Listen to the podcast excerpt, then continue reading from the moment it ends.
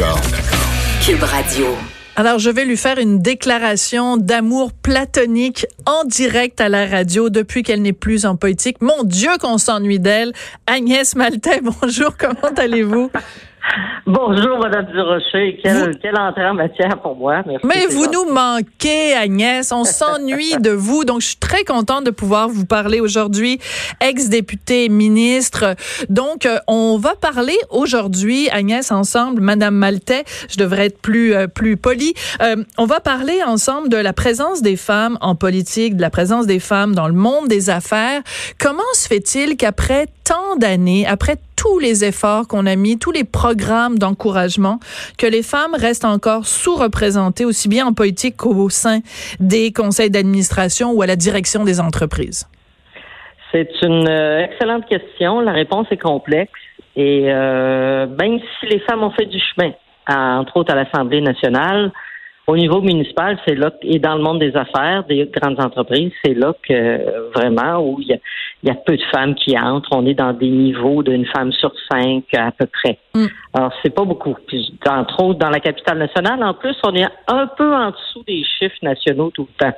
Donc, on n'y a vraiment pas une bonne position. Alors, il va y avoir un colloque ici à Québec que je que je préside, qui va euh, où les femmes vont débattre entre elles, femmes d'affaires, femmes de politique, puis euh, non pas en position victimaire de mon Dieu, on n'est pas assez, mais comment, qu'est-ce qui nous dérange? Pourquoi on n'y arrive pas, puis on va chercher les solutions ensemble? C'est un peu l'esprit. Moi, ce qui m'a intéressé, c'est ce mélange-là, politique et. Oui. Alors, vous dites, on, la question qu'on va se poser, c'est qu'est-ce qui dérange? Est-ce que la question qu'on devrait se poser, c'est pas, euh, nous, les femmes, qu'est-ce qui nous fait peur? De quoi on a peur? Qu'est-ce qui peut nous arriver de pire si jamais on se lance en politique ou si jamais on lance une entreprise? Il me semble que quand je regarde les femmes autour de moi, des femmes intelligentes, des femmes pleines d'initiatives, on a l'impression qu'on a deux problèmes. Moi, j'identifie deux problèmes. La peur, une peur irrationnelle et un manque terrible de confiance en nous.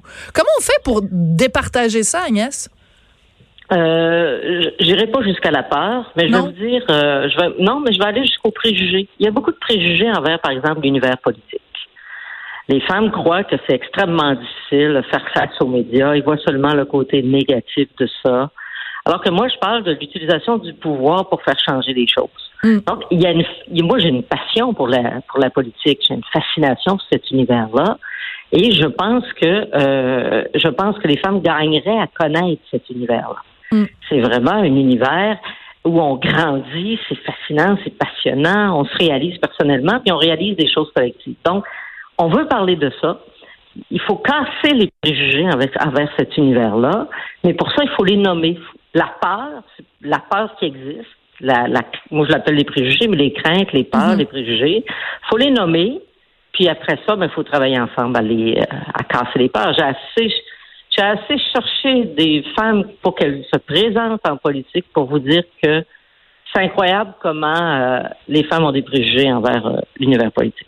Donc, c'est pas faute d'avoir essayé, mais il y a cette réticence qui reste. Et à chaque fois, bon, je sais que vous pouvez pas parler en particulier de la chef à la direction du PQ puisque vous faites partie de- du, du- du comité qui supervise tout ça. Mais donc, prenons un autre exemple. Prenons sur la scène fédérale euh, les, les, les candidats euh, pour être euh, chef du Parti conservateur du Canada. Jusqu'ici, je pense qu'il y a une femme euh, pour l'instant. Donc, c'est pas faute de dire euh, c'est important qu'il y ait plus de femmes puis tout ça. Mais quand on va les voir, les femmes, ça leur tente pas de se lancer. On peut pas Oui, toujours bien les forcer à, se- à se lancer en politique? Non, mais il faut que celles qui pourraient être prêtes, par exemple, les femmes invoquent souvent la situation familiale. Ce qui est étonnant, c'est que les hommes invoquent rarement la situation fami- familiale avant d'entrer en politique, alors que normalement, on devrait avoir. Mais porter ensemble. Mais, Mais ils l'invoquent quand ils- pour sortir. Oui, c'est exactement ça. Ils disent tout le temps, je veux passer plus de temps avec ma famille. Ouais, c'est ça. C'est ça. Alors euh, non, c'est ça. Une fois qu'on qu'on a- qu'on a- qu'on enlève de côté les considérations familiales, qu'est-ce qui reste? Ouais. Ah, C'est ça les questions qu'on va poser. Puis on, va, on veut le poser aux femmes en affaires aussi, Ouais. parce qu'on pense qu'il y a il y a des similitudes. Les chiffres sont pareils. C'est quand même pas euh, pas anodin là. C'est dans les 18% à peu près de femmes qui sont présentes et en politique municipale et en dans le monde des, des grandes entreprises. Alors, qu'est-ce qui bloque? Qu'est-ce qui dérange? qu'est-ce qui nous fait peur, quelles sont nos craintes, nos préjugés, puis après ça, ben, on va trouver le moyen de débloquer. Soit par des exemples, moi j'en ai plein. Oui. Je, je, je, continue à clamer euh, aux femmes à quel point c'est politiquement la, la, la, la, vie publique est intéressante et qu'on a un devoir de participer. Je parle de devoir de participer, moi. Maintenant, qu'est-ce qui se passe au Parti conservateur ou même au Parti québécois? Je ne peux pas répondre à ça. C'est l'un, l'un m'amène à l'autre. Oui, c'est ça. si, je, si je commente. Mais c'est évident que si vous connaissez ma carrière des opinions, vous comprenez ce que j'en pense. Oui, c'est ça. C'est triste et c'est dommage. Euh, OK, je vais me faire l'avocat du diable ou même pire, je vais dire une horreur, d'accord? Ah. La raison pour laquelle puis je veux pas être cité là-dessus là, je me je me mets dans la position d'un mononcle mettons. OK? Mettons que mononcle dirait euh, la raison pour laquelle les femmes justement se préoccupent de conciliation travail famille alors que les gars c'est pas un argument pour eux, c'est que les femmes ben elles portent les enfants. Elles le portent pendant euh, neuf mois dans leur ventre. Quand ce sont elles qui accouchent et quand l'enfant euh, il se fait mal au genou et qui tombe, ben il dit maman, il appelle pas papa. Puis la femme se sent responsable et elle trouve ça beaucoup plus difficile de dire à son enfant je vais être partie pendant six jours à Québec alors qu'on habite à, à l'autre bout du, du, de la province, alors que le, le gars, ça le dérangera pas parce qu'il n'a pas ce lien biologique avec l'enfant. Hum. Mettons qu'on accepte la, la, la, la prémisse. L'argument, la prémisse du mononcle. Euh, pourquoi alors, à 13 ans, quand les enfants ont 13 ans ou 15 ans, c'est encore difficile d'amener les femmes à être en politique? Mm. Ça peut pas être que ça.